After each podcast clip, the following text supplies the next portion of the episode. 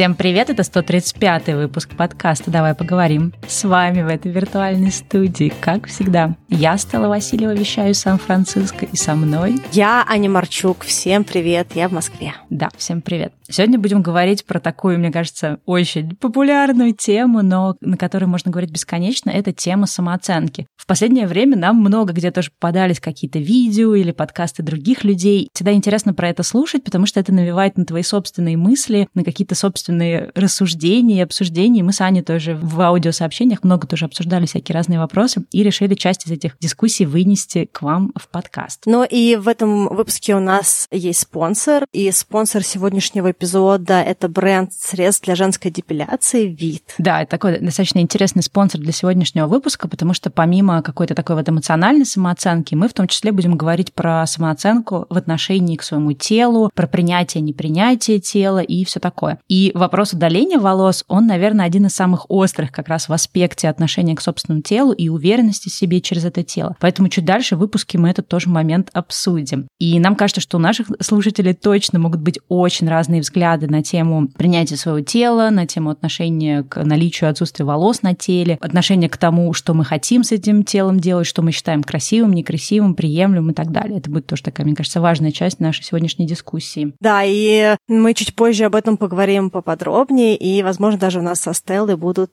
разные позиции на эту тему. Наверняка. Да, пока переходим к выпуску. Возвращаясь к теме самооценки, нам очень понравилось одно ютубовское видео, и, наверное, оно триггернуло наши многочисленные аудиосообщения друг другу. Мы приложим это видео в описании, как один из источников, который, может быть, вам будет прикольно послушать. Есть одна девушка на YouTube, ее зовут Мила Кудрякова, психолог, и она как раз говорила про то, насколько вообще нужно развивать высокую самооценку, помогает ли она или нет. И нам очень-очень понравилось это видео, и оно запустило очень много разных наших мыслей, рассуждений, руминаций и дискуссий внутри нашего со Стеллой чатика. А для меня еще одна тоже вещь, как-то, мне кажется, вызвала эту дискуссию на поверхность. Я слушала недавно выпуск подкаста «На расстоянии», который делает Аня и Каролина. И они там тоже говорили про разные аспекты самооценки. И это вот очень здорово, когда ты слушаешь другого человека, и тебе как будто бы хочется поучаствовать с ним в этой дискуссии, потому что у всех очень разные точки зрения. И у девчонок мне понравилось, как они говорили о том, что самооценка, она разная в разных областях, да, там в вопросах, например, работы у тебя может быть одно ощущение самооценки, в вопросах отношения, не знаю, к телу или каким-то другим вещам. То есть ты можешь быть уверенным в чем-то одном и совсем не уверенным в другом. И вот у них как раз тоже там расходились мнения, у кого как это происходит. Вот поэтому мне показалось тоже интересным это обсудить, потому что когда мы с Аней пытались наши как-то сопоставить наши отношения э, нашей самооценки тоже в разных областях, мы тоже увидели, как по-разному мы на это смотрим. И мне кажется, классно поговорить тоже про разные области и посмотреть, как у разных людей это все может быть как-то по-разному собираться, что ли. Да, ну что, давай тогда начинать говорить про самооценку. И мне кажется, можно поговорить вообще немножечко о том, что такое самооценка,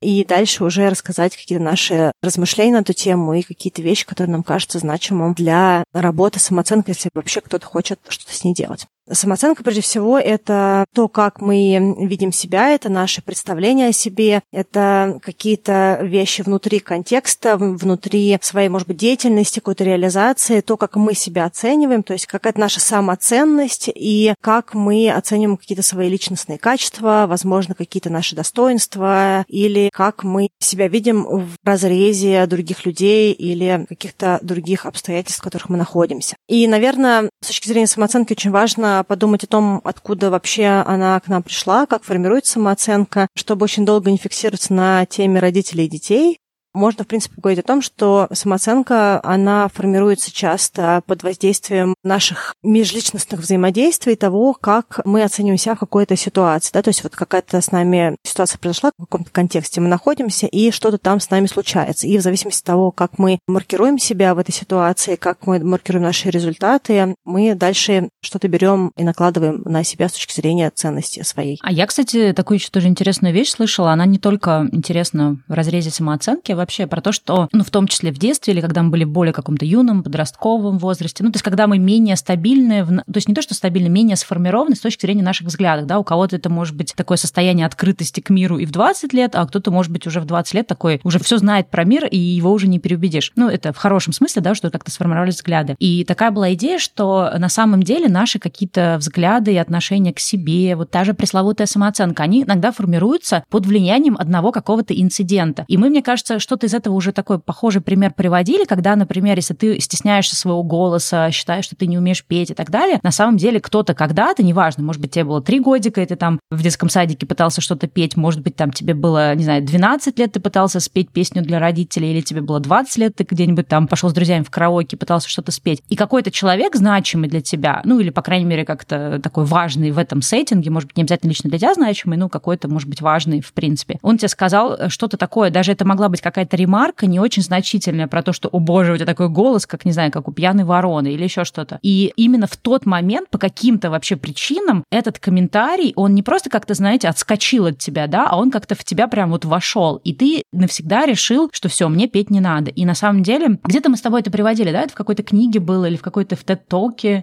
да, это было у Светланы Брониковой. А, да. Когда она говорила о том, что она танцевала с каким-то дядей, который пришел в гости, кто-то из семьи, такая extended family, и мама проходила мимо и сказала, что так некрасиво танцевать, и она там лет до 40 стеснялась того, чтобы танцевать на людях, да, то есть хотя это какая-то была просто неаккуратно брошенная родителям фраза, которая, наверное, для ее мамы ничего не значила, а для нее, получается, на 40 лет заблокировала себя и свое отношение к себе в танце, в общем, как-то так. И вот такие вот ремарки, да, какие-то вот случайно брошенные, брошены, они могут на самом деле по кирпичикам, не знаю, по каким-то вот этим кусочкам лего сформировать нашу самооценку в каких-то вопросах. То есть, может быть, например, мы, не знаю, рисуем всю жизнь, но мы никогда серьезно не относимся к этому как к какой-то профессии, хотя хотели бы, потому что где-то там по ходу нам встречались какие-то друзья, или, может быть, мы были, ходили в какую-то там, не знаю, школу ИЗО, или как это сейчас называется, художественная школа, где тебе там, да, был какой-то очень такой токсичный, злобный преподаватель, который сказал, ну, с таким уровнем рисования лучше рисовать в стол, хотя ты, может быть, на порядок лучше рисуешь, рисуешь, чем остальные ученики в классе, но конкретно вот так вот этот учитель таким способом тебя подбадрил, как помнишь в этом фильме «Whip», как это, «Хлыст» или как он там называется? Whiplash, наверное, который про музыканта, да? Whiplash, да. То есть разные бывают преподаватели, у них разные тоже степени обучения, и если это что-то связано с какой-то профессиональной или вот такими хобби-интересами, то тоже какая-то такая ремарка могла, ну, как-то на тебе как-то вот отложиться на всю жизнь, и ты как бы никогда не задумываешься, почему ты так относишься, да, потому что, ну, у меня есть, например, друзья-иллюстраторы, которые, ой, да я дурацко рисую, ой, да это все несерьезно, а ты, ты смотришь, у человека там просто нереальное творчество, свой стиль и так далее, но ты этого человека не можешь переубедить, потому что его самооценка как художника очень низкая. Ну, или, например, это может быть вообще не связано с твоим творчеством инцидент, а это может быть связано с тем, что кто-то тебе сказал, что, слушай, ну, все вот это вот рисовалки твои, вот эти всякие вот эти твои штучки, это все несерьезно, и давай бери серьезную профессию. И у тебя как бы отложилось на всю жизнь, что вот есть серьезная профессия, не знаю, юрист, экономист и прочее, прочее, там врач, а вот рисовать это несерьезно, и ты, соответственно, ну, как бы избегаешь этой профессии. Я могу даже на себе привести пример такой. Я когда думала о том, какая у меня самооценка и какие у меня вообще есть диалоги с самой собой в отношении моей самооценки, я поняла, что у меня есть такая фишка, что я часто сравниваю себя с иллюзиями того, как должно быть. И я не всегда даже знаю, откуда пришли вот эти вот такие установки, если так можно сказать. Но я точно знаю, что, допустим, если у меня совпали представления и реальность, то тогда у меня, ну, как бы адекватная, условно говоря, в моем понимании самооценка. Если я, допустим, считаю, что ты работаешь в какой-нибудь компании, в корпорации, и тебя должны повышать каждые два года. К примеру, если меня растят каждые два года, то значит, я считаю, что э, все хорошо, и я оцениваю себя высоко как профессионал. Но если, допустим, к примеру, мы считаем, что человек профессионал, когда он выходит из дома, ему падают в ноги другие люди. И если нам никто не падает в ноги, значит, мы не профессионал. Да? Но откуда у нас взялась такая история, мы не знаем. Может быть, мы посмотрели в пятилетнем возрасте какой-нибудь концерт какой-нибудь поп или рок-звезды, которым падали в ноги. У нас как-то сформировались такие убеждения. Но они абсолютно некорректны относительно ну, почти любой профессии, да, наверное. Если говорить про самооценку, для меня это всегда калибровка меня с какими-то моими иллюзиями может быть, если, допустим, у кого-то еще такая есть фишка, то нужно подумать о том, что это за иллюзии, и действительно у этих иллюзий есть ли у них фундамент, да, то есть или мы просто себе придумали, что это так. Кстати, вот этот вопрос сравнения себя с другими, это тоже, мне кажется, важный вопрос в аспекте разговора про самооценку. Мы делали с тобой 36-й выпуск. Мне кажется, надо как-нибудь еще раз повторить эту тему. Тот выпуск назывался «Как перестать сравнивать себя с другими», потому что, мне кажется, это очень у многих людей есть, и если ты, например, чувствуешь... Точнее, даже не то, что если ты чувствуешь, что у тебя низкая самооценка, вот то, что ты как раз сказал, если у человека очень высокие требования к себе, то сравнивание себя с другими, оно еще больше, ну, всю вот эту как бы шаткость этой структуры подкашивает. Например, у меня достаточно высокая самооценка в вопросах того, как быстро я обучаюсь, как быстро я осваиваю новые какие-то материалы и так далее. То есть я знаю, что мне легко, ну не то, что легко, я профессионально учусь все свои 40 лет, и мне легко дается осваивание новых материалов. Но из-за того, что у меня очень вот эта высокая планка, высокие требования, я сравниваю себя с другими людьми и забываю о том, что я сравниваю свое, как вот, да, вот эта фраза, да, сравниваю свое начало с чьей-то золотой уже, золотым пиком каким-то, меня это очень сильно подкашивает мою самооценку. Вот у меня примеры жизни. Я тут э, проходила несколько курсов по вязанию, у меня тут новый какой-то э, период увлечения рукодельными разным прикладным творчеством, рукодельными штуками. И я прошла несколько курсов, я там что-то себе связала, и все у меня какое-то получается кривое, косое, и я перевязываю, потому что очень не те расчеты. И я смотрю, да, например, вдохновляюсь работами других людей, и в какой-то момент я себя поймала на том, что у меня начинается внутренняя истерика. Я думаю, боже мой, какой я лузер, да почему я такая кривая, как у людей классно получается, они все придумывают, а я даже не могу рассчитать и связать этот гребаный свитер. И тут я понимаю, что я два месяца назад гуглила на YouTube, как вязать петли лицевые и изнаночные. То есть два месяца назад я вообще не знала. То есть да, когда-то там в школе нас учили вязать, но потом я, естественно, даже забыла, мне пришлось это гуглить. И я такая, Стелла, ты два месяца назад не знала, как вязать петли. То, что ты сейчас можешь рассчитать свой собственный свитер, ну да, где-то у тебя там получилось широкие рукава, но ты можешь его рассчитать и сама с нуля его связать. Это мега прогресс. Но поскольку у меня очень высокая вот эта планка, и у меня есть какая-то вот эта вот идея, что я очень быстро обучаюсь, мне этого недостаточно. То есть мне недостаточно, что за два месяца я пришла от этой точки к другой. И я, ну, как бы не могу наслаждаться этим, и я не могу чувствовать высокую самооценку, я чувствую себя, блин, вот это все как-то кривенько, дурацко. И вот это тоже важно. И каждый раз я себе напоминаю, Стелла, ты смотришь на людей, которые вяжут 15 лет. Естественно, у них уже такой опыт вязания, что они могут просто интуитивно вязать, не рассчитывая. Или рассчитать за 2 секунды и угадать в этот расчет. И вот это очень сложно. То есть не привязывать свою самооценку, не прикреплять ее к другим людям, не сравнивать себя с другими людьми, особенно когда это сравнение не, ну, неправомерное. Да? Я начинающий, и кто-то 15 лет этим занимающийся. Да, и мне кажется, что это тот момент, когда можно поговорить про то, что самооценка бывает адекватная и неадекватная. В твоем случае, да, это получается немножечко неадекватная самооценка. Если вот пользоваться такими более привычными терминами, да, высокая, там, низкая, все дела. Для меня это знак определенной низкой самооценки, потому что фактически при любой ситуации, в которой ты оказываешься, ты выбираешь себя сравнить в минус. Вот у меня такая есть история тоже, что в некоторых аспектах я себя сравниваю в минус. То есть вот ты начала вязать, и ты себя сравнишь не с теми людьми, которые вообще не умеют вязать, к примеру, или которые тоже вяжут две недели или месяц, и с тобой на одном курсе, они вообще не смогли даже разобраться в уроке и пишут комментарии, как вообще вяжете, я там 15 раз почитал урок. А ты себя сравнишь с людьми, которые сильно круче. И с одной стороны, это прикольно, потому что это, наверное, в каком-то таком идеальном мире развивает тебя и прокачивает тебя. И такой вот тут привет все достигаторы мира, что ты вот прям побежала с флагом и сейчас за месяц научишься вязать так, как другие люди вяжут, не знаю, там два года, и все еще у них там не получается. Но это также не очень хорошо, потому что это какая-то такая немножечко тревожно-невротичная история. То есть это не позволяет просто благостно заниматься каким-то делом, изучать что-то, развиваться, учиться, кайфовать от этого, получать удовольствие. Да? А это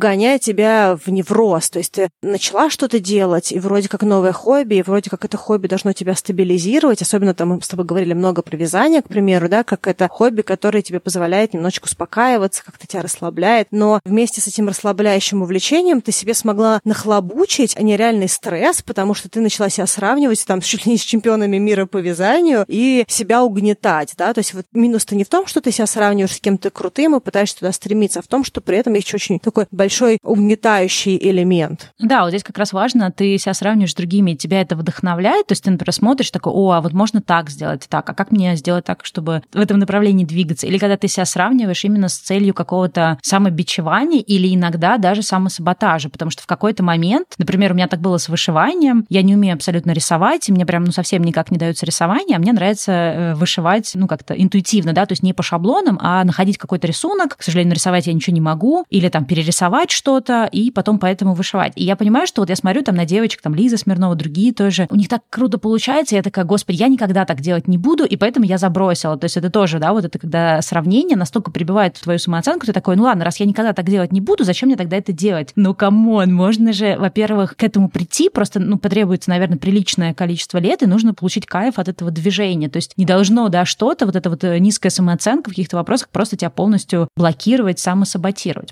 Давай, наверное, поговорим о том, какие вообще бывают области для самооценки, потому что вот мы немножко уже сказали, да, есть отношение к телу, есть отношение, не знаю, в каких-то, ну, в профессиональном плане, да, есть какая-то самооценка, есть, наверное, в каких-то других тоже вопросах. Давай посмотрим, какие есть аспекты и разные обсудим. Ну, я для себя выделила такие вещи, которые есть. Это профессиональная самооценка, то есть как я себя ощущаю с точки зрения профессионала в каком-то деле. Есть, мне кажется, общечеловеческая самооценка, то есть какой я человек, хороший я, плохой человек. Я лава был, да, то есть меня люди скорее любят или скорее нет, плохое, злое, там какие-то другие характеристики. Но, в общем, в целом это любые межличностные взаимоотношения и наше отношение к себе в пространстве. Потом очень большой блок, мне кажется, идет на внешность, да, это может быть тело, лицо. Я очень много разных вещей слышу от людей, что им что-то в себе не нравится, и это определяет их, ну, вот в их понимании, да, допустим, там у кого-то какой-то нос, и человеку кажется, что у него такой большой нос, что вот если бы у него был другой нос, то он был бы очень красивым, а из этого носа все прям не так. Хотя ты смотришь на него и думаешь, боже мой, я даже не знал, что здесь есть какая-то проблема с носом, к примеру. Да? То есть что-то вообще связано с внешностью. Поэтому мне кажется, что очень большой блок и для мужчины, и для женщины это сексуальность, насколько мы сексуальными себя считаем, насколько мы считаем себя, допустим, раскрепощенными или удачными, там, к примеру, там, в сексе или в каких-то других отношениях сексуальных, телесных. Также мне кажется, что это еще есть генеральная история отношений таких половых, к примеру, да, там, если мы говорим про гетеросексуальные отношения, то отношения мужчины и женщины, да, я не говорю сейчас про секс, я отдельно это выделила, но мне кажется, что все, что связано с тем, чтобы понимать друг друга, выстраивать отношения, получать какой-то, не знаю, результат, эффект, да, там,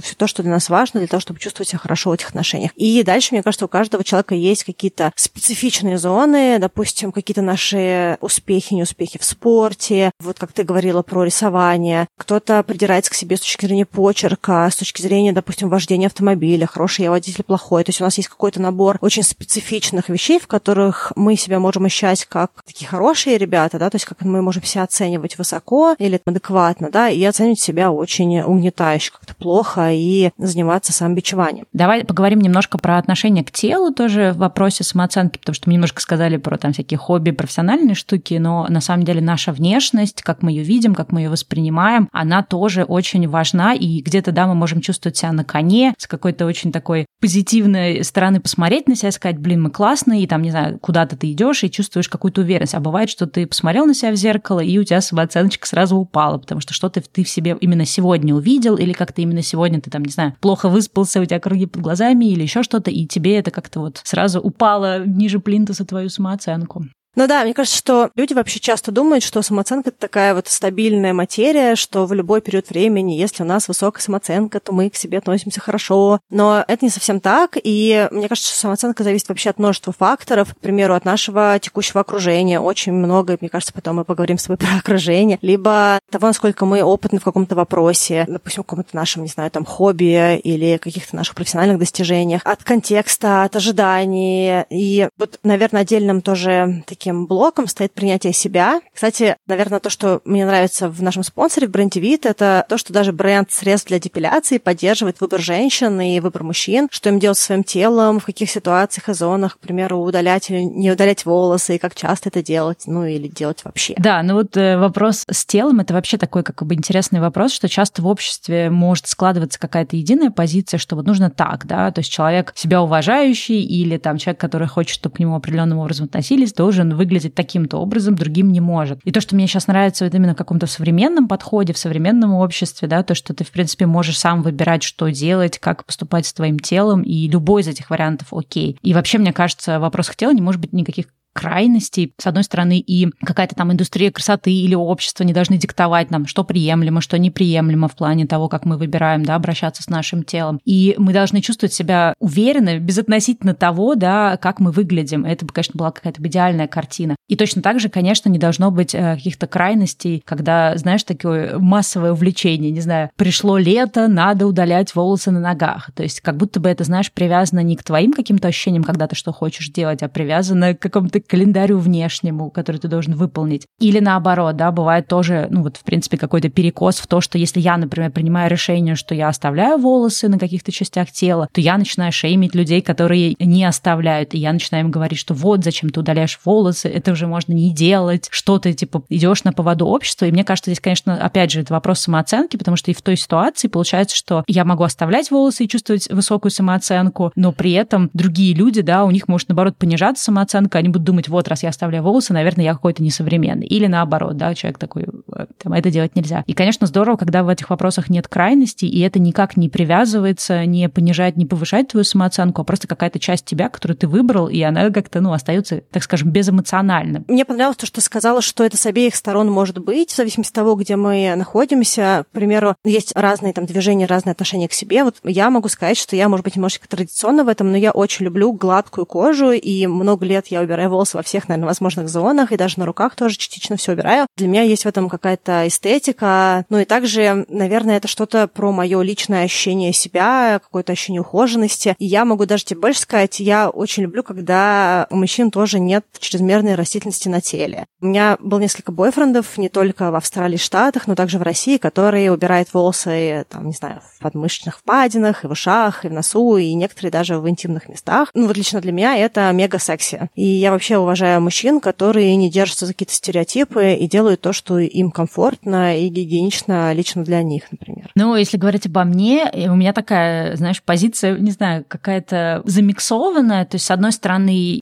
я где-то волосы удаляю. И раньше, наверное, у меня было именно вот это ощущение, что, ну, как-то некрасиво, да, то есть, условно говоря, если какие-то части тела вижу только я, то там может быть что угодно. Если это для других людей, то надо как-то это вот приводить к какой-то, вот, как ты сказала, эстетике. Но сейчас у меня поменялся взгляд, то есть мне уже не кажется, что это как-то не эстетично, и я делаю просто как мне удобно. То есть бывают периоды, когда я совершенно спокойно могу там ходить с какими-то волосами на ногах или еще где-то, но при этом есть как бы какие-то ситуации, да, когда мне мне вот хочется. И для меня это тоже какой-то, знаешь, э, ну, вопрос иногда какого-то self-care, когда я там, не знаю, устроила себе какой-то спа-день, и мне вот вместе, именно в этот день, вместе с какими-то спа-процедурами для самой себя хочется также, не знаю, например, удалить волосы. Но вот мне нравится, что сейчас для меня это какая-то область, э, которая отвязана от внешнего, ну, какого-то внешней оценки, да, то есть у меня нет такого, что, о боже, кто-то увидит или ко мне серьезно не отнесется или еще что-то. Также у меня это отвязано от отношения моего партнера ко мне, то есть э, мой муж, он совершенно спокойно относится ко всем вариациям, и он не говорит мне, фу, там, знаешь, как я иногда где-то слышу, типа, я бы не смогла бы, или я бы не смог, если бы там у моего партнера. Вот у нас у обоих этого нет. То есть мы каждый делает что-то, что мы выбираем, и, ну, мне кажется, что это как раз э, классно, когда вот, ну, у меня сейчас какая-то это, вот такая золотая середина, когда я могу и так, и так. Не знаю, может быть, это еще недостаточно продвинутая я, но вот у меня вот оно как-то здесь, да, сейчас находится, и оно суперкомфортно, при этом я абсолютно нормально отношусь и к тем людям, которые, ну, как бы считают для себя там неприемлемым, да, ну окей, это как бы ваш выбор. И тем людям, которые вообще ничего не делают с волосами, а ходят с ними и не трогают их, и это тоже для меня окей. То есть вот сейчас у меня уже как-то, знаешь, взгляд мой, если я вижу, что у кого-то там какая-то волосатая нога, у меня, ну, как бы я даже не обращаю на это внимания, это просто как-то часть, не знаю, мира, ты же не, не реагируешь на каждую деталь в этом мире, вот. И вот это, мне кажется, тоже очень классно, что есть какой-то такой выбор. Вот мне понравилось, что ты сказала про мужа тоже, потому что мне кажется, что это такое принятие нами себя и принятие другими людьми людьми нас. И вот когда мы находимся в таком взаимном принятии и в таком, таких отношениях, это то, что очень, мне кажется, хорошо стимулирует тоже нашу самооценку. Но если завершать эту тему, допустим, про волос, то я за то, чтобы нам должно было быть окей с тем, что выбираем мы и что выбирают люди вокруг нас. Мы, конечно, с тобой уже много чего обсудили по поводу этой рутины, но я хочу сказать, наверное, больше для наших слушателей, что независимо от того, мужчина вы или женщина, хотим тоже напомнить про нашего спонсора, продукты вид, и волос на теле это не только ноги или подмышки, это куча других вещей, коррекция бровей, и нос, и уши, и, в общем и целом, наверное, любое место на теле, а вид — это проверенный качественный бренд, у которого есть разные и восковые продукты, и кремы, которые удаляют волосы буквально за несколько минут. У вид есть средства для разных частей тела, для разных типов кожи, в том числе для чувствительной кожи, и приобрести продукцию вид можно у официального продавца на сайте Озон по ссылке. Ссылку мы оставим в описании к этому подкасту. А наш промокод, который по-английски латиницей пишется «давай вид», дает вам дополнительную скидку на целых 35%. Поэтому, если, например, вы из тех, кто удаляет волосы и ваши запасы средств для удаления волос нужно сейчас как раз пополнять, то воспользуйтесь нашим промокодом и приобретите продукцию вид. Если продолжать тему самооценки в плане внешности, мне кажется, что, наверное, из многих вещей тема внешности, она самая острая, и у очень многих людей есть очень много болезненного опыта с точки зрения оценки себя и трансляции себя через какие-то внешние факторы. Это может быть вес, это может быть какая-то часть лица, вот как я говорила, допустим, про нос. Иногда это какие-то очень странные вещи. К примеру, у меня есть подружка, которая очень долго ходила с челкой, потому что ее мама в детстве говорила, что у нее очень большой лоб, и она реально почти до 30 лет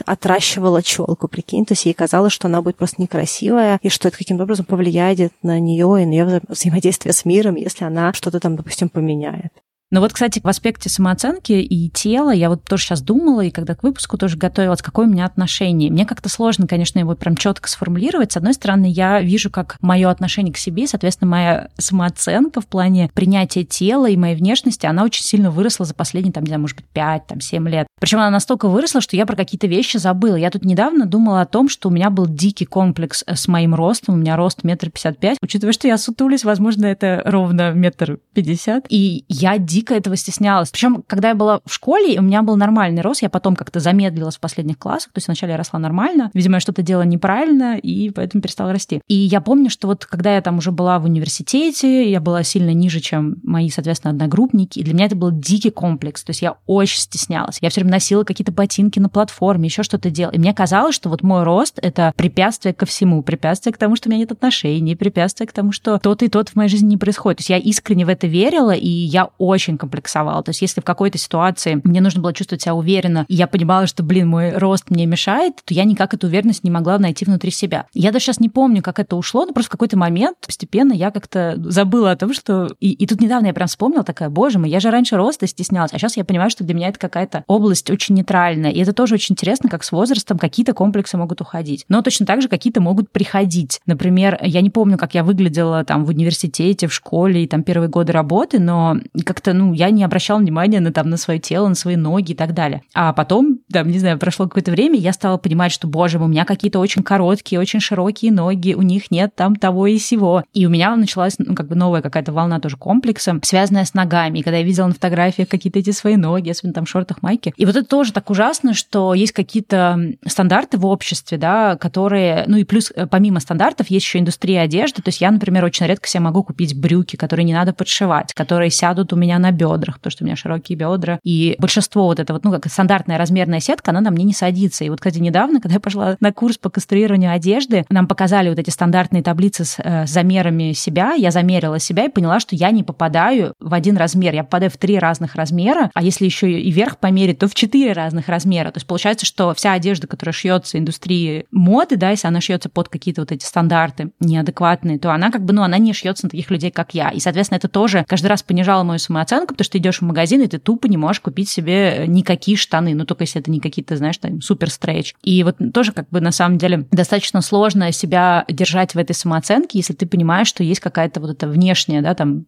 индустрии красоты, индустрии одежды и вообще, в принципе, мир, который не создан. То есть тупо, ну, вплоть до того, что мне, например, сложно покупать мебель, да, там стул какой-то рабочий, потому что у меня будут ножки болтаться, потому что своими короткими ногами, к которым я хорошо отношусь, но они объективно короткие, они мешают мне купить нормальный стул, там, рабочий, офисный и так далее. И получается, что есть вообще столько таких точек, через которые мы можем э, раниться в плане своей самооценки, и так сложно ее, особенно даже вот э, тело, да, не только в, в плане внешности и красоты, а даже в плане, не знаю, какой-то функции функциональности очень сложно эту самооценку иметь высокой, когда ты каждый раз понимаешь, что ты опять какой-то не такой, опять не вписался в какие-то стандарты. У меня, наверное, с точки зрения, если говорить про какую-то самооценку в отношении внешности, у меня она, наверное, хуже всего себя чувствовала, когда я была в лишнем весе, потому что, мне кажется, есть какие-то эти социальные конструкты, когда девушка и лишний вес — это как-то плохо-плохо, и очень много вещей, которые я сама себе говорила, хотя мне кажется, что даже мне никто их не говорил, ну, когда я уже взрослая была, когда у меня был какой-то там легкий лишний вес, когда я была там в школе и прочее. Наверное, но дома мне что-то говорили, к примеру, не знаю, может, тебе хватит, там, ну, какие-то такие вот вещи, которые мне косвенно давали ощущение того, что я не ок в том, к примеру, весе, который есть. Но, смотря какие-то свои фотографии, я поняла, что я, в общем-то, была в абсолютно нормальном весе, просто, может быть, не знаю,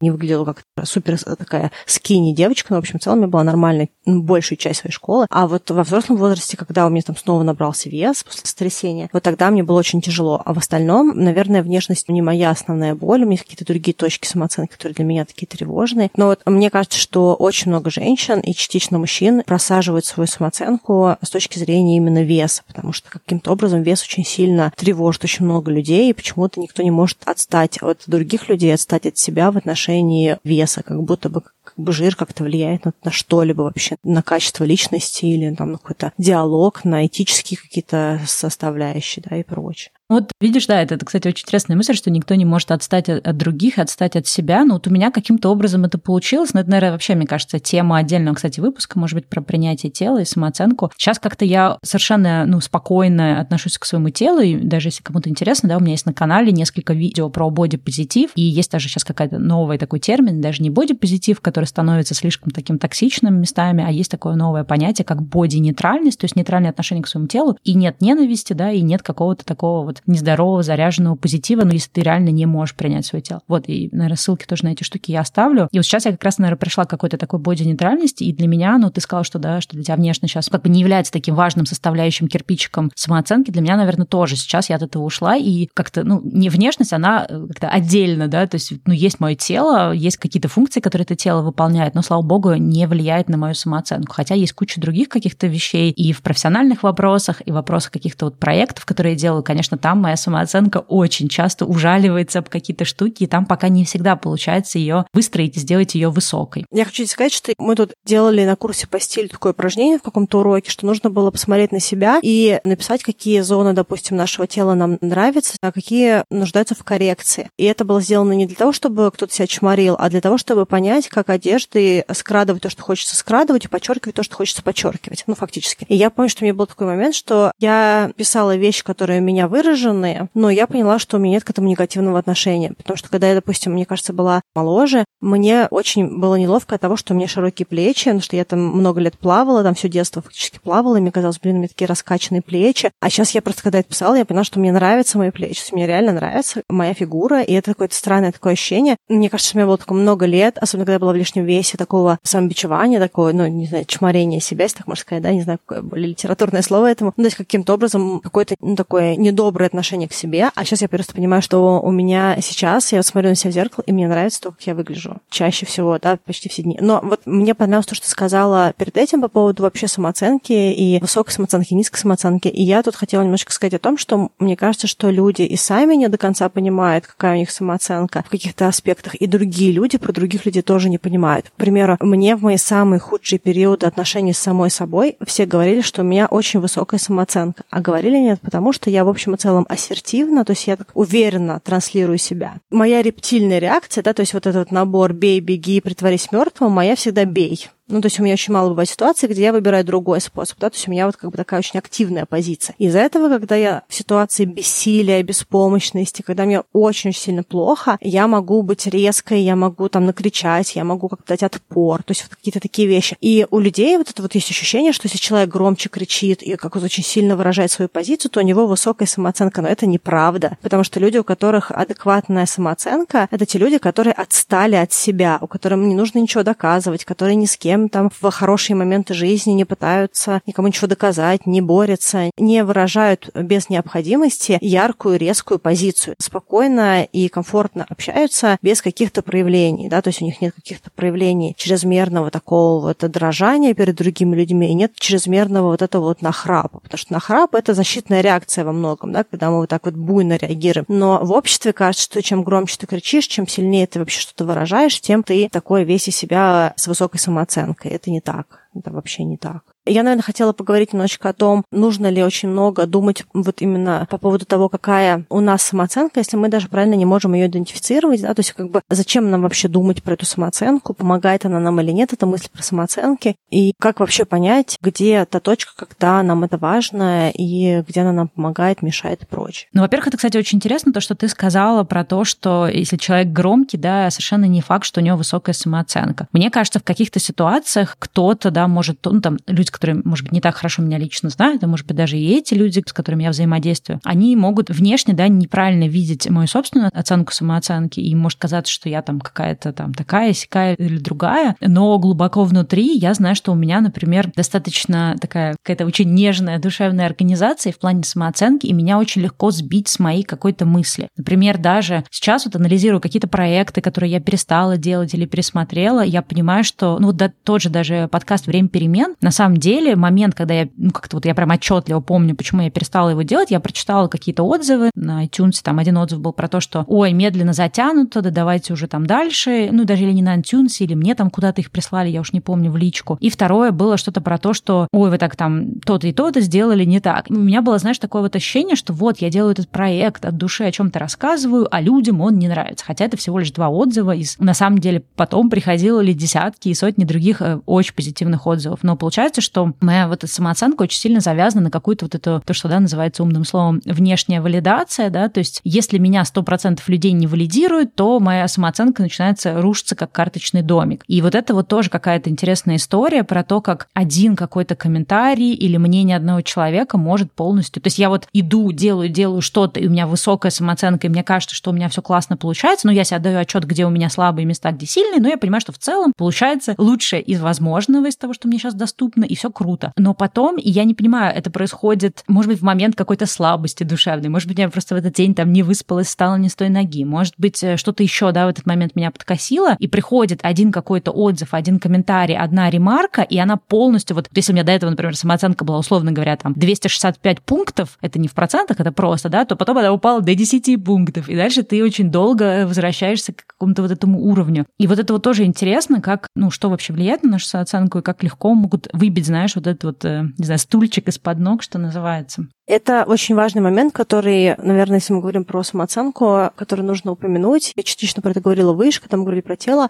Очень важно, кто нас окружает вообще в нашей жизни и кто формирует какое-то наше представление о себе. Допустим, если у нас очень много друзей, которые нам говорят хорошие вещи про нас, даже если мы в себя не верим, допустим, ты этого делаешь подкаст, да, я помню, когда ты делала время перемен, ты там писала, ты записала трейлер, ты мне это прислала, говорит, вот я ничего не знаю, и мне так понравился твой трейлер, и я тебе сказала, Стелла, ты чего, вообще все супер, надо делать, там, там послушала какие-то твои первые выпуски. Вот это вот ощущение того, что ты сам в себе не уверен, ты как-то сомневаешься, как-то тебе не хватает точки опоры, и тебя окружают люди, которые в моменты твоей слабости подключаются и помогают тебе с дополнительной точкой этой опоры. И вот, наверное, если мы говорим про самооценку и про то, насколько мы можем быть чувствительны в нашем отношении к себе, в нашей самоценности, очень круто, когда у нас есть вот эти вот люди. И очень модно говорить про то, что нужно опираться на себя, самооценка должна идти изнутри, там вот эти вот все вещи. Но мне кажется, что это немножечко такая вот тоже токсичная штука, эфемерная по поводу того, чтобы ни на что не опираться. Все-таки мы такие немножко социальные создания, и нам важно слышать какие-то слова поддержки, нам важно, чтобы в тяжелые моменты, в нересурсные моменты кто-то был рядом, кто в состоянии нам помочь перейти какой-то бамп, да, то есть есть какая-то преграда, да, через которую нам сложно сами перейти, чтобы кто-то на нас перевел фактически через эту преграду или хотя бы дал, там, не знаю, руку, на которую можно опереться. Вот поэтому, наверное, в вопросе самооценки не стоит пренебрегать также тем, откуда идет наше представление о себе. И когда у нас есть вот это поддерживающее окружение, мы много тоже говорим про поддерживающее окружение, в какой-то момент времени мы начинаем чувствовать себя лучше. Если у нас классный партнер, который нас поддерживает и подсвечивает наши достижения, и нам самим говорит, какие мы хорошие, да, не просто нас захваливает, да, а в адекватном диалоге рассказывает нам что-то про нас, что мы можем, допустим, не увидеть. Когда у нас есть такие же классные друзья, которые это говорят, когда мы работаем в среде, которая не подсвечивает наши недостатки, и вот не говорит,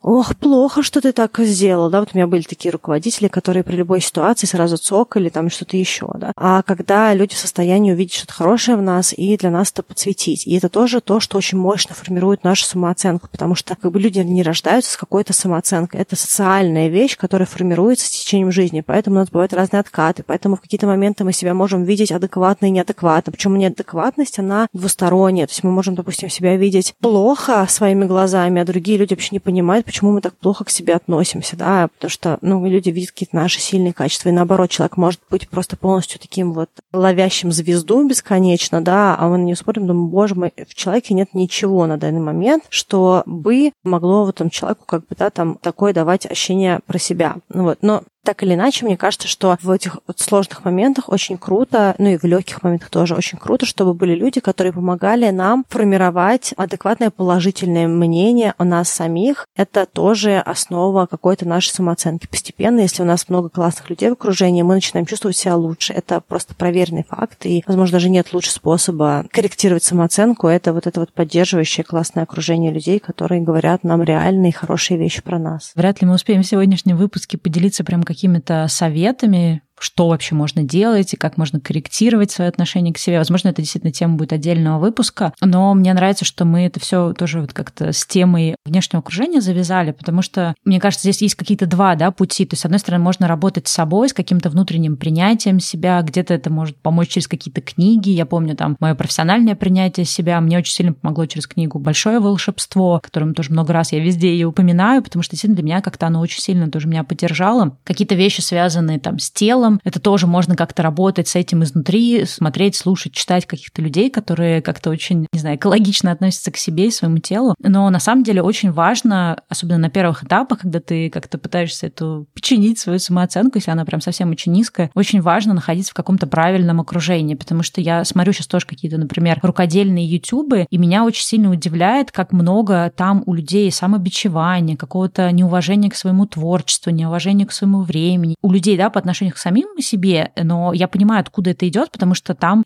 проваливаешься в комментарии, там такое люди пишут, то есть там какой-то, знаешь, там создаются какие-то неадекватные стандарты про то, что вот у тебя тут там это не то, ты это не сделала, ой, там извините, что у меня тут выбрала цвет пряжи, который вам не нравится. Ну, то есть очень-очень много такого токсичного взаимодействия, и я понимаю, что даже если ты пришел, например, в этот э, вязальный или там рукодельный YouTube с какой-то такой нейтральной самооценкой, она очень быстро у тебя упадет ниже плинтуса, потому что принято в этом как бы комьюнити, в этом обществе, я не говорю, что так все поступают, но очень сильно принято себя критиковать, все время ставить какие-то высокие стандарты, недооценивать себя, и ты тоже в это скатываешься, потому что ты с этими людьми общаешься. И вот это тоже очень важно, что если я общаюсь с людьми, которые принимают себя, которые отдают себе отчет в своих э, там каких-то сильных сторонах, слабых сторонах, которые, с одной стороны, развиваются, растут, что-то делают, но при этом не занимаются самогноблением просто, да, там 24-7, то есть круглыми сутками, то и я тоже как-то, знаешь, себя отпускаю. Но если ты понимаешь, что твое окружение вот именно занимается самогноблением, ты тоже в это впадаешь, и вот это очень важно, как и кто вокруг тебя вообще к себе относится. Я тут еще хотела сказать такую мысль по поводу нашего взаимодействия, нашей самооценкой, что самооценка — это такая история, которая, она, у нее есть определенные вещи, которые нам могут помогать и мешать. В вопросе по поводу людей я еще хотела сказать, что есть еще вот люди, которые живут в нашей голове, и вот моя, допустим, история с самооценкой, про что мне очень хотелось бы тоже сказать, это история про то, что когда я не в ладах своей самооценкой, своим отношением к себе, у меня есть такая штука, штуку, что я вместо того, чтобы действовать, если я считаю себя недостаточно хорошей, как недостаточно ценной, то есть мое отношение к себе в какой-то зоне, допустим, это будет, пусть будет профессиональная, к примеру, история, если я считаю, что я недостаточно хороша для чего-то, причем это очень субъективная история с неправильной точкой калибровки, да, вот про то, что мы говорили в начале, да, когда что мы там решили, что мы в этом моменте опираемся на какого-то суперопытного человека, да, и прочее. У меня бывает такая история, что я трачу очень-очень сильно много много энергии на то, чтобы крутить в голове историю какую-нибудь, допустим, рефлексировать, такая руминация, что я там думаю по поводу какого-то проекта, что я что-то хочу запустить, и я о нем думаю, думаю, страдаю, выпиливаю. То есть очень много энергии. Я так много энергии трачу на вот это вот обмозговывание, что в какой-то момент времени у меня есть ощущение, что я как будто бы уже этот проект запустила и очень сильно от него устала. Но фактически я его не делала. И если бы я просто его делала, я потратила бы гораздо меньше энергии. И вот эта вот история про то, что мои вот эти вот условные действия, даже я сейчас не говорю про достижения, потому что мне кажется, что самооценка и достижение это не совсем одно и то же.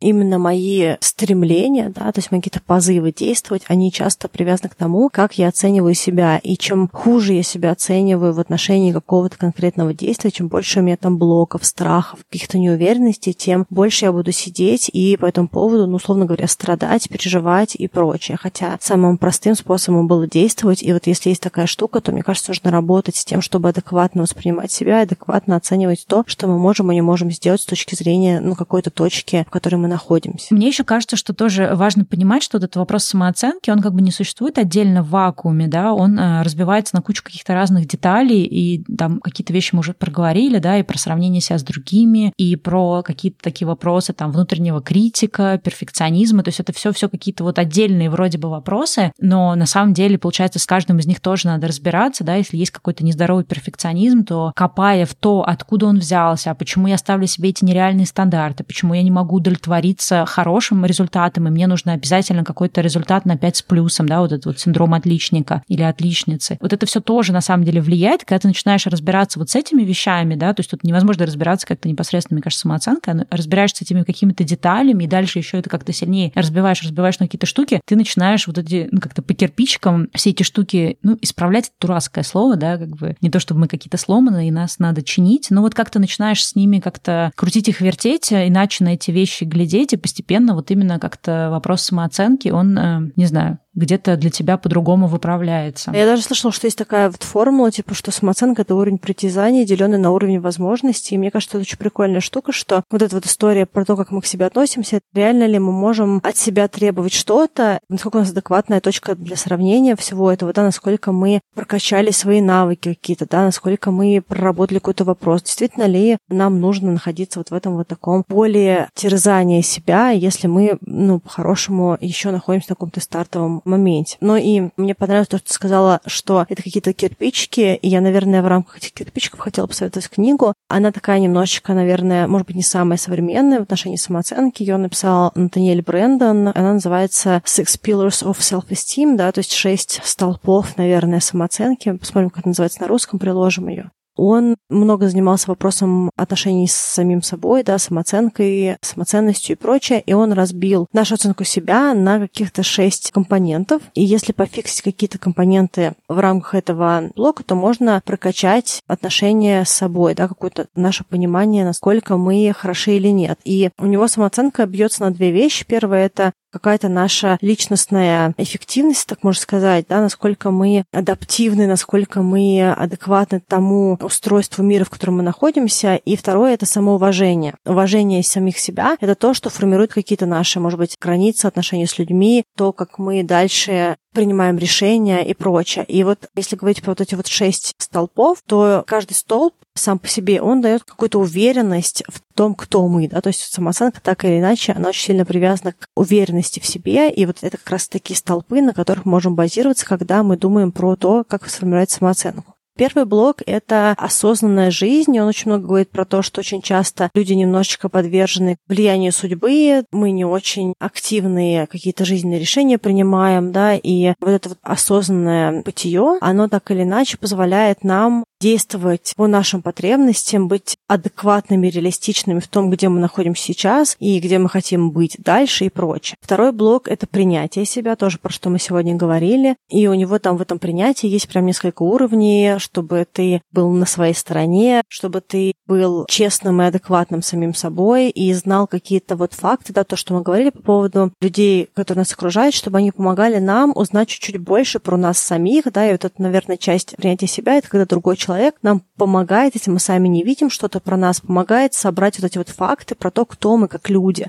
Третий уровень — это сострадание, какая-то эмпатия к себе, быть нежнее, да, бережнее к тому, кто мы, где-то позволять совершать какие-то ошибки, быть несовершенными и прочее. Третий столб — это принятие ответственности, и это немножечко про контроль над своей жизнью, то, что никто другой не должен быть властителем нашей судьбы. Это момент, когда мы берем на себя ответственность за любые хорошие плохие вещи, которые происходят. То есть мы не пытаемся это кому-то другому приписать писать и говорить, так получилось, или что ну, я хотел, но другой человек что-то, что-то. Да? То есть мы берем ответственность за каждое наше действие, мысли и прочее. Четвертый блок — это ассертивность, да, это какая-то уверенность, когда мы понимаем, чего мы хотим, какие у нас потребности, какие у нас есть жизненные ценности. Мы в состоянии это транслировать и жить по этим нашим каким-то ценностям. Да? То есть мы, находясь в жизни, вот в нашем пространстве, мы уверенно транслируем то, что мы есть. Пятый пункт — это какая-то цель в жизни, чтобы мы не просто были вот такими людьми, которые проснулись и уснули, а чтобы мы куда-то двигались. Да, и вот он много тоже говорит про то, что человек, у которого нет цели, он гораздо хуже к себе относится. Как только у нас появляется какая-то цель, какой-то такой вектор движения, то как будто бы наша жизнь дает нам дополнительную энергию для того, чтобы действовать. И в этой энергии мы начинаем лучше себя чувствовать. Да, и каждое это микродостижение в сторону нашей цели, оно дает нам эту уверенность. Особенно, мне кажется, дуэром очень понятна эта история. И шестая, мне кажется, очень важная история. Это, ну, вот он называет это integrity, да, то есть какое-то, я даже не знаю, как вот правильно перевести, ну, какое-то поведение, условно говоря, какое-то такое вот честное и благородное, да, то есть когда у нас есть какие-то, к примеру, ценности, какие-то наши принципы, и мы живем по нашим постулатам, по этим принципам,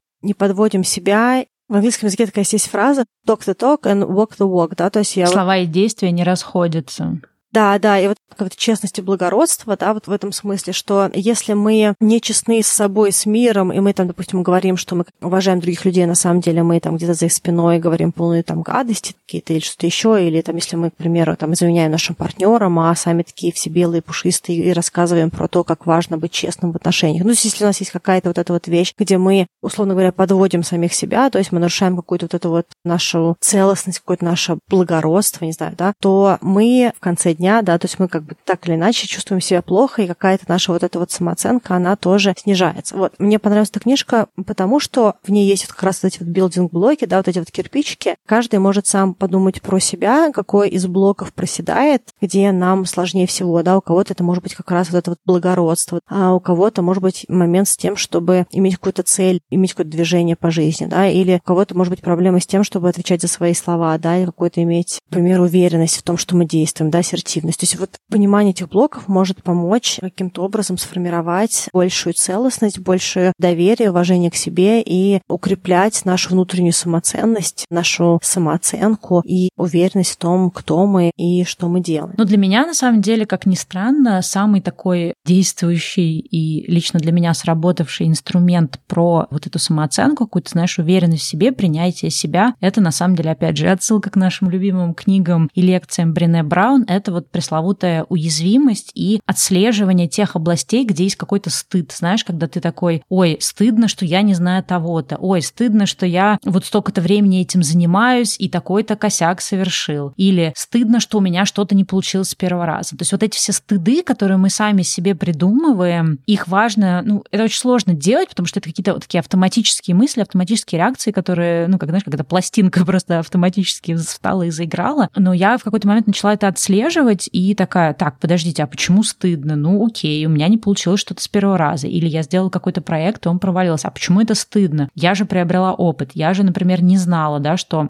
какие-то вот, ну, какие-то важные составляющие этого проекта, зато сейчас я знаю, в следующий раз я могу сделать по-другому. И вот как-то, с одной стороны, отслеживание этого стыда и вот э, то, что говорит, да, Брене Браун, уязвимость, это действовать вопреки этому стыду. То есть я понимаю, что, блин, я вот сейчас выложу в интернет, вот, например, я даже для своих вязальных проектов стала для себя это выкладывать, там у меня есть такой секретный инстаграм-аккаунт, и я туда стала выкладывать, я там им не пользовалась много лет, и сейчас я его реанимировала и стала туда выкладывать свои вязальные штуки. И я каждый раз выкладываю такая, фу, это неудачная фотка, неудачное то-то. Но я понимаю, что я делаю это для себя, естественно, не для других людей, потому что каждый раз, когда я, например, выкладываю что-то, что я сшила, связала или сделала не идеально, вот это вот публичное действие, оно как бы подсвечивает этот вселенский стыд, который есть у меня внутри, но при этом, если я действую вопреки этому стыду, оно, наоборот, меня постепенно укрепляет. Я понимаю, что ну вот, как бы да, да, это не идеально, но я это выкладываю, как оно есть. Это процесс. Процесс может быть разным. И даже результат может быть разным. И это помогает мне вот э, не бежать от тех э, вопросов, в которых я не уверена и в которых я стыжусь, а наоборот их как-то подсвечивать. То же самое, не знаю, с одеждой тоже. Если мне раньше казалось, там, такую-то одежду не могу носить, потому что у меня такие-то части тела, сейчас я понимаю, что если мне нравится эта одежда, и если мне нравится, как оно на мне выглядит, или в целом я понимаю, что, может быть, это не идеально, как мне хотелось бы в каких-то своих мифических мечтах, потому что все равно не всегда там на 100% удается принять и полюбить свое тело. Но я это ношу, да, то есть я не буду следить за какими-то трендами, что это не идет вашей фигуре, или этот цвет не подходит с вашему цвету кожи. Я понимаю, что если мне это гипотетически почему-то нравится, я это буду носить. И вот мне кажется, вот это какое-то такое действие вопреки каким-то внутренним запретам, стыдам, внутренним каким-то комплексам, внутренним каким-то неуверенностям. Получается, что ты как-то, наоборот, вот через это укрепляешь. Возможно, это не для всех так сработает. Возможно, для кого-то этот стыд вселенский настолько сильный, что его невозможно преодолеть. Но тогда надо поискать какой-то более маленький стыд, который все-таки найдется ресурс преодолеть. И вот постепенно действия вопреки своим каким-то таким вот штукам, мне кажется, можно вот как-то не то что укреплять свою самооценку, но в каком-то смысле ее как-то вот поднимать. Я не знаю, какое слово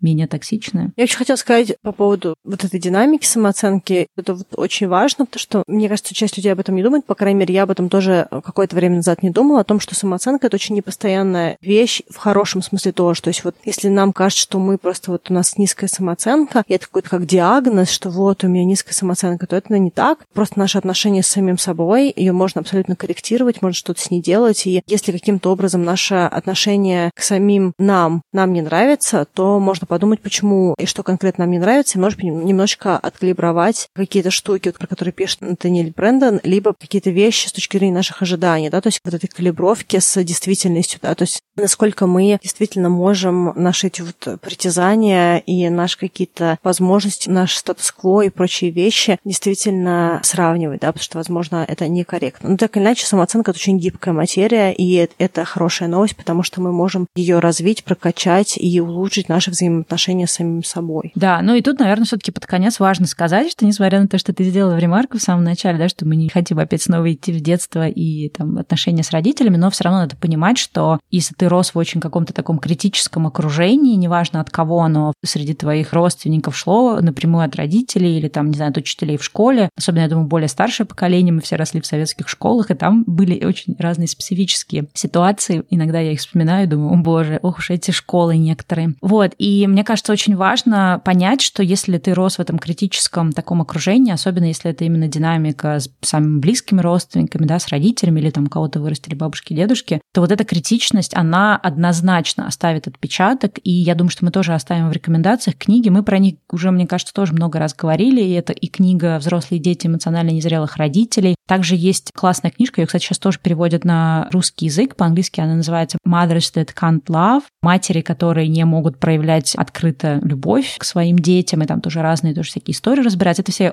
психологические книги, написанные психологами, поэтому там много всяких терминов, много всяких, не знаю, неприятных открытий, которые ты делаешь про себя и свое окружение близкое. Но эти штуки тоже важно прорабатывать, потому что очень многих людей низкая самооценка именно потому, что их окружение, да, там, не знаю, мужья, друзья, родители, да, постоянно говорят, да куда тебе лезть, у тебя это не получится, да куда ты вырядилась с такими ногами, или там, не знаю, господи, да так ты мужа не найдешь. То есть мне, например, такое говорили, да, что вот ты так одеваешься, понятно, что ни одному нормальному чуваку ты не понравишься. И вот сейчас для меня эти вещи кажутся абсолютно дикими, но очень большое количество лет я позволяла людям это говорить и не давала им какой-то обратной связи, да, что типа, ребята, ну, даже если я давала, это не особо получалось. То же самое в каких-то проектах, да, когда мне кто-то говорил, ой, ну у тебя нету творческой жилки, да, или ой, да ты не умеешь рисовать, да у тебя нету там того всего, что, куда ты лезешь в эти проекты. И вот эти все вещи, они супер меня тормозили. И здесь вот именно самооценка важна не с точки зрения того, высокая она или низкая, а вот лично для меня важно, что со мной моя самооценка делает. Позволяет она мне самореализовываться, да, как-то самоактуализироваться, или я запрещаю себе заниматься какими-то вещами. Неважно, будь это профессиональная деятельность или хобби, если я себе говорю, ой, ну мне нельзя петь, потому что у меня нет голоса, то это, мне кажется, как бы звоночек, да, петь можно кому угодно. Вопрос как бы, возможно, я не смогу пока что в ближайшие 30 лет петь на, не знаю, оперной сцене, да, потому что у меня действительно нет навыка, талантов и прочего, но петь сама с собой или ходить к учителю на вокал я могу, и это абсолютно никак не связано с тем, да, что я умею. То есть делать я могу все что угодно. Вопрос, как бы, где я смогу это применить, и как масштабно я смогу это делать, это другой вопрос. Но запрещать себе что-то, да, блокировать себя на что-то только потому, что кто-то вокруг говорит, что у тебя нет к этому склонности, вот это самая, наверное, ну, такая вот негативная сторона нашей самооценки. Тут сразу вспоминается Чацкий, Игорь Тумай, вот эта фраза «А судьи кто?». И мне кажется, что про это тоже нужно периодически думать, когда у нас в голове идет вот эта вот руминация и какое-то наше вот самобичевание, какие-то вещи, где мы в себя не верим, и действительно ли то, что мы думаем про себя, это адекватно, да, кто в нашей голове это все говорит нам. Возможно, даже будут какие-то такие неприятные открытия, но, с другой стороны, может быть и приятные, потому что мы поймем, что все это неправда, а это просто какие-то детские пережитки, про которые мы никогда не думали, ну и какие-то прошлые, да, и вообще, честно говоря, если подумать о том, сколько всего говорили детям в советских школах, это действительно, я не знаю, почему эти люди преподавали, да, потому что очень много было жестокости, очень много было неуверенности учителей и вымещения всего этого школьниках, но это, наверное, тема какого-то другого выпуска. В общем, да, я думаю, что мы еще можем бесконечно про это говорить, но, возможно, это будет тоже почва для новых выпусков. Я еще две книжки закину. Я вспомнила, что есть еще очень классная книга, которая называется «Достаточно хорошая». И это тоже вот про всю эту тему самооценки, когда нам кажется, что мы можем быть довольны собой или чувствовать высокую самооценку только если мы какие-то идеальные, перфектные, какие-то, знаешь, просто супер герлы и супермены. Но на самом деле есть такое понятие, как что ты уже сейчас достаточно хороший для того, чтобы тебя любили, для того, чтобы заниматься тем, чем ты хочешь, для того, чтобы чувствовать себя комфортно и чувствовать себя уверенно. Вот, поэтому, не знаю, вот для меня все вот эти книги, которые я перечислила, они были очень такими важными билдинг-блоками, прости господи, англицизм, да, важными такими вот кирпичиками фундамента, наверное, прихождению к какой-то очень такой комфортной самооценке. Даже в каких-то вопросах у меня проскакивает иногда, ну, какие-то вещи, где у меня может упасть моя самооценка ниже плинтуса, но вот что мне очень радует, что какая-то такая среднее мое состояние, все таки я считаю, что у меня не то чтобы какая-то высокая самооценка, но она вполне приемлемая, адекватная, и вот в последние несколько лет она позволяет мне быть собой, действовать, заниматься тем, чем мне нравится, без оглядки на общество людей и какую-то такую вот критику со стороны, да, которая тебя пытается куда-то исправить.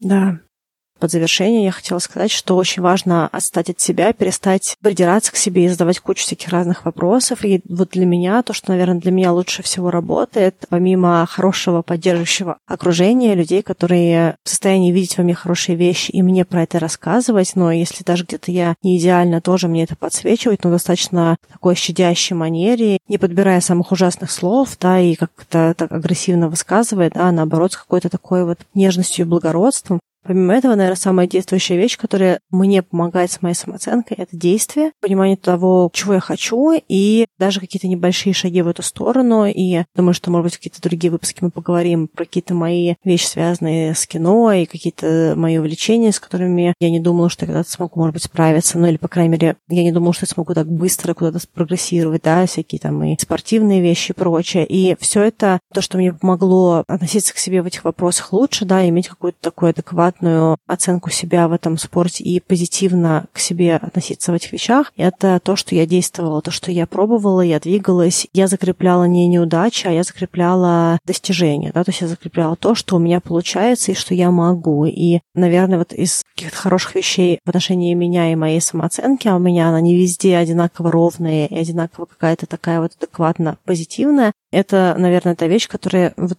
моя вера в то, что я очень много всего могу, да, что так или иначе я не пропаду, и у меня все получится, и я справлюсь. Но вот это ощущение, оно пришло во многом из того, что я делала, пробовала, и какие-то вещи у меня получались. Поэтому я всем желаю действовать, пробовать, верить в себя и окружать себя людьми, которые в состоянии нам рассказывать хорошие вещи про нас, помогать нам формировать вот эту вот базу фактов, вещей, которые у нас складываются. Ну что, на этом, наверное, все, и мы с вами увидимся в следующем выпуске. Всем большое спасибо за внимание. Делитесь, как вам пришелся этот выпуск, какие у вас свои тоже отзывы на это все. И пишите нам комментарии, либо присылайте нам сообщение в бот. Всем пока. Да, пока-пока.